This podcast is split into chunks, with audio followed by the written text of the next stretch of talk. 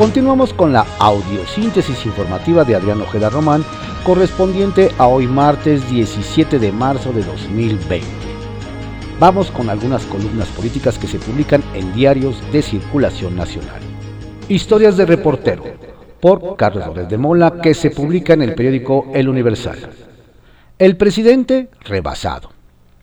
El presidente dijo que no era necesario cancelar eventos masivos, y fueron los artistas quienes empezaron a anunciar que no darían sus conciertos. El presidente dijo que no teníamos por qué parar las actividades culturales económicas, y a las pocas horas los anfitriones pospusieron el Festival de Cine de Guadalajara y el Tianguis Turístico en Mérida. El presidente dijo que no teníamos que ser tan drásticos con las medidas anticoronavirus como en otros países. Pero la presión de la sociedad llevó a que finalmente se dejara de jugar la Liga de Fútbol Mexicano. El presidente dijo que no había por qué aislarnos, pero empresarios y directivos empezaron a planear cómo podrían sus trabajadores seguir chambeando desde casa.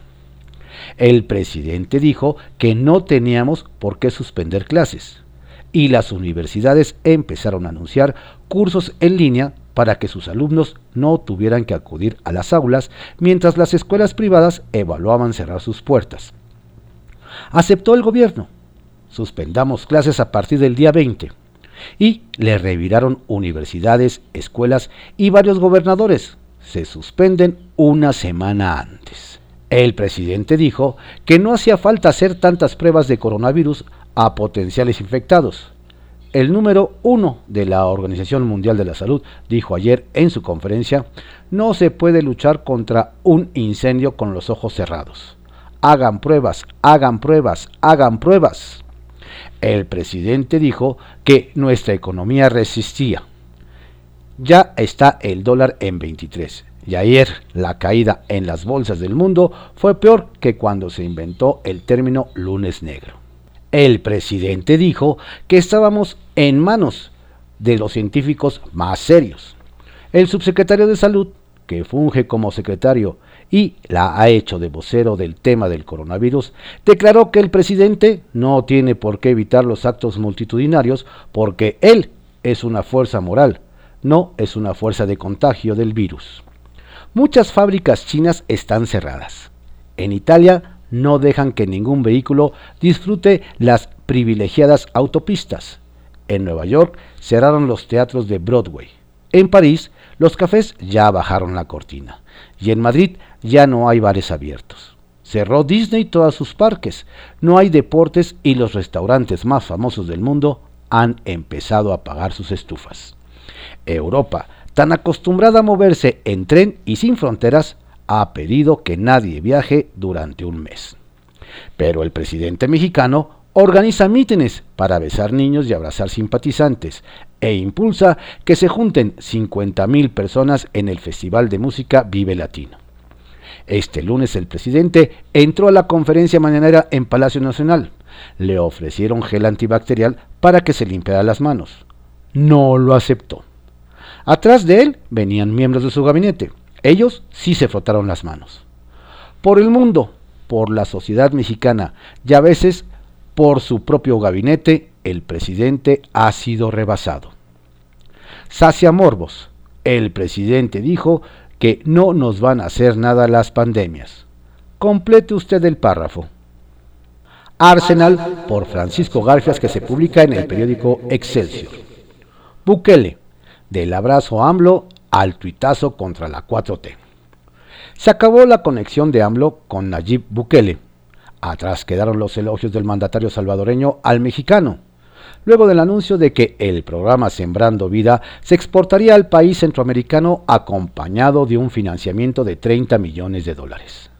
Eran tiempos de sinergia para enfrentar el tema de los migrantes salvadoreños a Estados Unidos y su paso por México. De abrazos, de apapachos, de porras el tabasqueño hasta levantó la mano del salvadoreño. Pero el tono de la relación cambió ayer cuando Bukele calificó a las autoridades mexicanas de irresponsables por no estar atentas al vuelo de Avianca que llegaría a El Salvador procedente de la Ciudad de México a las 6.50 de la tarde. Según Bukele, en ese vuelo iban a viajar 12 pasajeros confirmados de coronavirus. Esos pacientes deberían estar aislados, no circulando en el aeropuerto, recalcó. ¿De dónde sacó Bukele esa información? Nunca lo aclaró, pero no hay duda de que la fuente es de toda su confianza. Tanto que la subió a su cuenta personal de Twitter a sabiendas de las consecuencias en el asunto. La confusión aumentó hacia las 4.18 pm. Avianca Centroamérica informó en redes sociales que el vuelo había sido cancelado. Simultáneamente le hizo un público reconocimiento al mandatario salvadoreño. Agradecemos al presidente de El Salvador, Nayib Bukele, por darnos la información y alertarnos sobre los pacientes con COVID-19 intentando abordar el vuelo de Avianca número 431 procedente de la Ciudad de México hacia El Salvador el día 16 de marzo de 2020, informó la aerolínea. Y más. Gracias a eso se evitó poner en riesgo a la tripulación, los pasajeros y a más personas. Hemos cancelado ese vuelo y estamos continuamente trabajando con las autoridades de El Salvador y demás países para mejorar los protocolos de sanidad de las operaciones aéreas. Marcelo Ebrard reaccionó una hora después. Puso en un tuit al presidente de El Salvador sin arroparlo, en el que señala que el mencionado vuelo a Bianca se canceló porque se suspendieron todos los vuelos a San Salvador. ¿Podría usted compartirnos cuáles son los 12 casos del coronavirus que menciona y dónde se confirmaron? ¿Es lo responsable en este y en cualquier otro caso? le preguntó. Bukele no respondió a la pregunta, pero hacia las 20 horas posteó. Por el momento todos los vuelos provenientes de México están suspendidos. Lamentamos las molestias que esto puede causar. En otro tuit que subió a las 19.03 horas, el canciller mexicano le puso un toque de ironía. Señor presidente, Verificamos a los pasajeros del vuelo Avianca y puedo confirmarle que están sanos. La autoridad sanitaria no encontró coronavirus, incluyendo los 12 jóvenes salvadoreños que portaban cubreboca. Sé que le dará mucho gusto.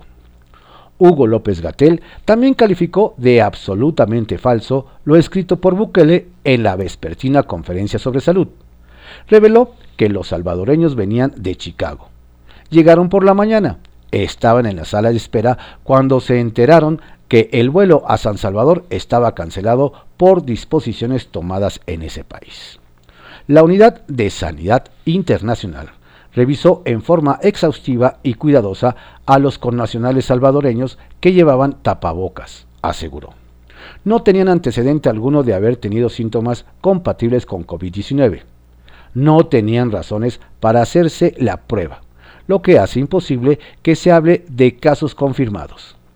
Debido a que llevaban tapabocas, se desató el pánico, aseguró el subsecretario de Salud. Ya que estamos en esto, la renuncia del desgastado López Gatel fue solicitada ayer por los senadores de Movimiento Ciudadano, luego de su desafortunada declaración de que el presidente López Obrador no puede ser vehículo de contagio del COVID-19 por su fuerza moral. El momento que vivimos requiere de seriedad y liderazgo, no de quedar bien con un jefe, señaló la senadora Verónica Delgadillo. En una tabla que publicó ayer The New York Times sobre la epidemia, México aparece con 182 casos confirmados. López Gatel lo desmintió. Son casos sospechosos en estudio y, y lo interpretaron como que se trataba de los casos confirmados que tiene México, dijo. Las cifras oficiales del coronavirus al corte de ayer son las siguientes. Hay 82 casos en México. Son 29 más que ayer. Todavía no hay fallecimientos. Hay 8 hospitalizados, entre ellos el empresario José Curi Harfush. 5 están graves, entre ellos el empresario Curi. Los casos sospechosos son 171 y 579 resultaron negativos. En privado, por Joaquín López Dóriga que se publica en el periódico Milenio. La sociedad se adelanta. En 1985, ante la mayor tragedia registrada en la Ciudad de México, el terremoto del 19 de septiembre, la sociedad no existían las redes, se organizó y rebasó al gobierno al registrar que se estaba quedando corto con su respuesta y ausente en su cercanía.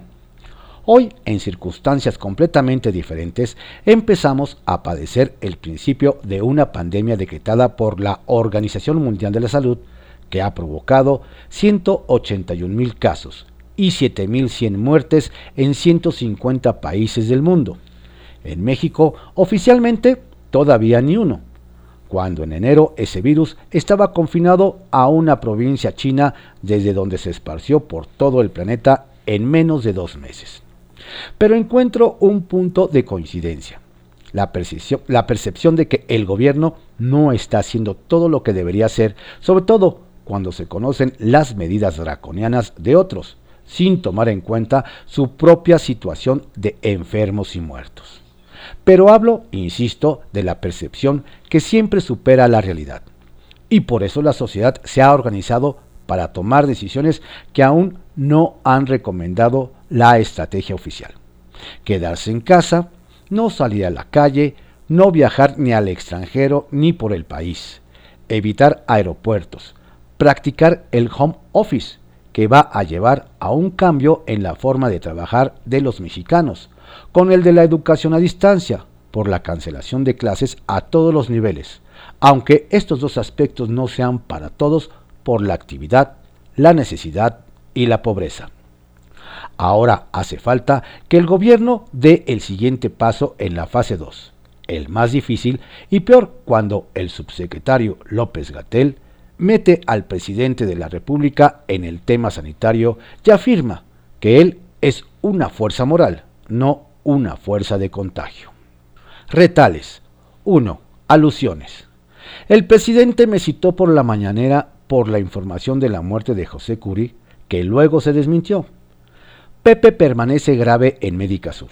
Y digo, cada quien asume su responsabilidad profesional y sus costos. Yo asumo los míos. Siempre lo he hecho. Me equivoqué al dar por bueno dos fuentes confiables de su familia, pero ese no es el tema. El punto es que me equivoqué y deseo a mi amigo Pepe Curi y a los suyos que se salve. La información no fue contra nadie y si estoy enojado es solo conmigo mismo, con nadie más. 2. Recorte. La Suprema Corte dará para atrás la reforma de Jaime Bonilla para ampliar a cinco años su gobierno cuando los baja californianos lo habían electo por dos. Ya viene. Y tres, descontón. Puntual la respuesta de Marcelo Ebrard al sátrapa salvadoreño Nayib Bukele, que denunció un vuelo hacia San Salvador con 12 infectados de COVID-19 y le dijo que le compartiera los 12 casos de coronavirus y donde se confirmaron es lo responsable en este y en cualquier otro caso. Además, ese vuelo había sido cancelado y los enfermos dieron negativo. Estrictamente personal por Raimundo Rivapalacio que se publica en el periódico El Financiero. El problema de López Obrador. La declaración del subsecretario de Salud Hugo López Gatel lo dice todo. La fuerza del presidente es moral, no una fuerza de contagio. López Gatel avanza aceleradamente por la ruta del ridículo y le hace un despropósito al país. Un científico tocado por la religiosidad del presidente Andrés Manuel López Obrador es lo que le faltaba al vocero para la pandemia. Si las cosas se, van mal, se ven mal, la realidad es que está peor. Hace un par de semanas se reunió en la Ciudad de México la Comisión de Alto Nivel de México y Estados Unidos, donde el tema del coronavirus fue central. La reunión terminó entre gritos y amenazas, en lo que fue el desencuentro más ríspido que haya tenido las dos naciones desde que llegó el nuevo gobierno mexicano. Todo comenzó de la forma como todo comienza en esta administración, con un planteamiento estrambótico. El vocero de la delegación mexicana cuestionó fuertemente los protocolos en el mundo para atacar la crisis de salud. El riesgo no es tan alto y México de ninguna manera cerrará fronteras o tomará acciones catastrofistas en esta materia, porque no la considera pandemia. dijo el vocero de acuerdo con la reconstrucción del encuentro. La descalificación de la pandemia, único país en el mundo que no la considera así, no fue lo peor de todo. Eso vendría después. Lo que existe, agregó el vocero del gobierno de México, es un manejo mafioso de la crisis de salud pública. Como ejemplo pusieron la conducción de la crisis de la epidemia del H1N1, que es un argumento que ha utilizado López Obrador para atacar al expresidente Felipe Calderón. La delegación de Estados Unidos, que venía mostrando señales de exasperación por lo que oían y que cada vez subía el tono de su voz, explotó según la reconstrucción de lo que sucedió, el vocero estadounidense lo interrumpió y le pidió que la reunión continuara apegado al profesionalismo, la seriedad y el conocimiento técnico de los asuntos públicos, sin hacer declaraciones políticas o ideológicas. En ese punto, lo que nunca había sucedido pasó. Las dos delegaciones comenzaron a gritarse en un pandemonium por lo que tuvo que intervenir el representante de la Secretaría de Relaciones Exteriores, la anfitriona de la reunión, y pedirles que guardaran la compostura y que dejaran que terminara la, la presentación el vocero mexicano. Cuando terminó de exponer el escepticismo del gobierno mexicano sobre lo que el mundo estaba haciendo y la información que estaba presentando el estadounidense comenzó tajante. El gobierno de Estados Unidos desconfía de las cifras alegres del contagio mexicano. Los estadounidenses presentaron dos documentos. El primero mostraba el crecimiento de contagios en países similares con rutas comerciales y turísticas simétricas para mostrar que los datos que le estaban presentando México eran menores que los de naciones análogas, sugiriendo que estaban escondiendo información o midiendo mal. El viernes pasado se publicó en este espacio que la crisis del H1N1 en 2009, López Gatel confundió la medición de casos confirmados con casos sin confirmar, lo que provocó decisiones equivocadas y por lo cual fue enviado a la congeladora. En ese primer documento también se enumeraban las acciones que estaba realizando los países de Centro y Sudamérica que empezaban a cerrar fronteras para cortar la cadena de contagio. El segundo documento que les mostraron fue un estudio de científicos mexicanos realizado a petición de la Embajada de Estados Unidos que utilizaban un algoritmo para mostrar las tasas de contagio por cada mexicano, así como un, su dinamismo de acuerdo con las condiciones climáticas y sociodemográficas del país. Los mexicanos parecían azorados por los documentos que les presentaron, al carecer de esa información. Como se apuntó en este espacio el viernes, López Gatel no ha presentado ningún modelo matemático o simulador sobre el impacto del coronavirus en México.